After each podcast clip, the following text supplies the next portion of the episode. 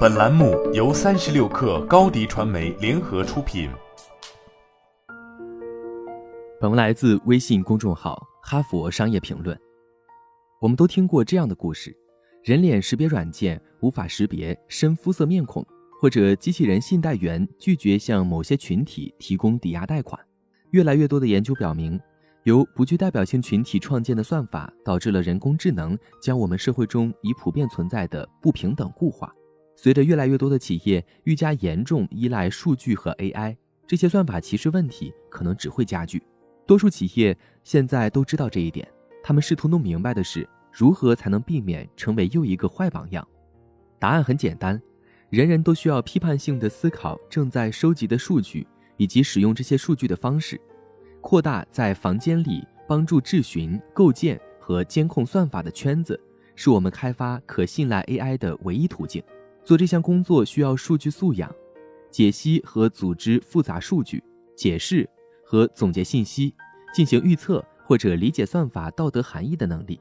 像数学一样，它可以在入门级和高级模式下学习，跨越多个学科，而且通常更具实用性而非学术性。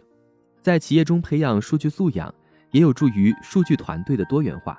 他们在如何收集、处理和部署数据方面，身处制定关键决策的最前沿。多元化数据团队的重要性，是我在担任量化基金经理的十多年里亲身体会到的。人们普遍认为，更多样化的投资组合之所以表现出众，是因为他们降低了风险。但同样有道理的是。多元化团队之所以表现出众，是因为他们降低了趋同思维的风险。通过对整个企业的数据素养进行投资，企业可以在降低算法偏差风险以及识别数据经常可以揭示的其他效率和机会方面带来更多差异化和创造性的视角。然而，对数据进行的审视告诉我们，多数企业仍难以培养数据素养。百分之九十的企者认为。数据素养是公司成功的关键，但只有百分之二十五的员工对自己的数据技能充满信心。不仅如此，还有一些研究表明，近九成的数据科学专业人士是白人，只有百分之十八是女性。来自联合国大会的研究表明，就多元化而论，数据科学甚至落后于数字营销和用户体验设计等其他技术性学科。数据素养不是一项技术能力，它是一项专业能力。鼓励你的全体员工通过每季度参与你主持的会议来培养他们的数据素养。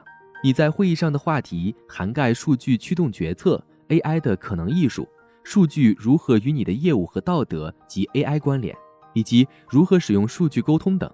这种全企业范围内的重视是向数据优先文化转型的基础。开发一种内部通用语言来讨论数据，它如何与你的业务。和行业交叉，以及它在如何改变你公司的特定岗位。数据世界之大，充斥着流行术语和误解。要以企业的身份树立眼光，看看数据素养中的哪些要素对你的企业最为重要。如果你是一家技术公司，重要元素可能是实验和可视化。在你的学习与发展培训中，要开发使用这种语言的学习内容，并演示它如何与你多个部门的业务相关联。这样，员工就能够将数据素养和他们的工作流程之间的所有点关联起来，让员工能够运用数据素养产生新的业务想法。比如，假设你的公司属于音乐行业，作为你 LD 计划的一部分，让员工利用他们新获得的对数据素养的认识来制定项目提案。同样重要的是，你要授权他们自下而上推动一种新的数据优先文化。你还可以采用你当前审批创意或制定预算的流程，然后增加奖励数据驱动思维的机制，比如要求管理者在他们的提案中包含清晰的可视化效果，或者构建能够量化和实时跟踪他们关键业绩指标的仪表盘。如果你能够为使用数据驱动思维提案提供更快的项目审批或更大的预算，从而将经理的决策从直觉转向数据。那么，你很快就可以通过激励机制的调整，从管理者那里得到你想要的行为。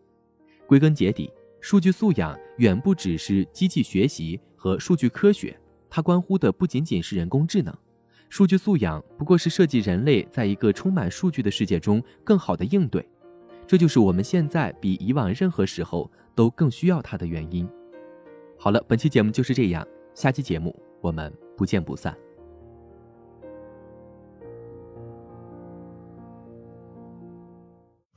高迪传媒为广大企业提供新媒体短视频代运营服务，商务合作请关注微信公众号“高迪传媒”。